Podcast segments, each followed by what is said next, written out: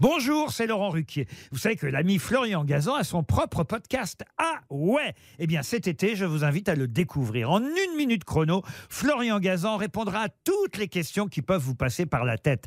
Grâce à ce podcast, vous aurez bientôt des anecdotes incroyables à partager. Mais attention de ne pas prendre la grosse tête.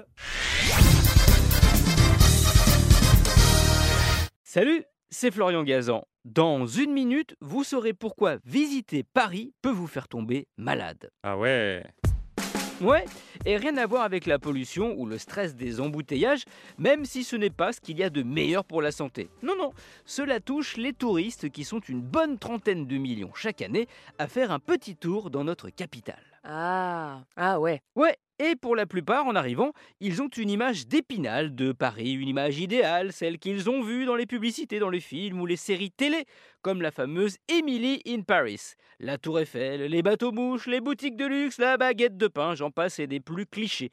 Sauf qu'une fois sur place, ils s'aperçoivent que la réalité n'est pas aussi rose. Il y a comme un léger décalage. La saleté, le caractère pas toujours très accueillant des Parisiens, qui ne s'habillent pas tous en Dior ou Saint-Laurent, les bouchons, et face à leur déception, ils sont alors victimes de ce qu'on appelle le syndrome de Paris. Ah ouais? Ouais, un phénomène qui se traduit par des attaques de panique, des angoisses très violentes, des hallucinations, des étourdissements, parfois même l'impression qu'ils vont mourir.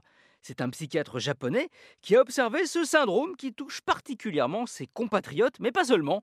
Des Américains et des Australiens en sont également victimes, car la barrière de la langue renforce cette sensation terrible et ce sentiment d'étrangeté. Heureusement, une fois rentrés chez eux, ils n'en gardent généralement aucune séquelle, même si certains cultivent une petite phobie qui fait que le simple fait d'entendre le nom de Paris peut leur provoquer quelques sueurs froides ce qui leur fait un point commun avec les supporters des clubs de Ligue 1, rivaux du Paris Saint-Germain.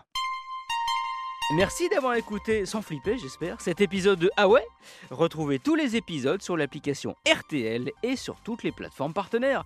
N'hésitez pas à nous mettre plein d'étoiles et à vous abonner. A très vite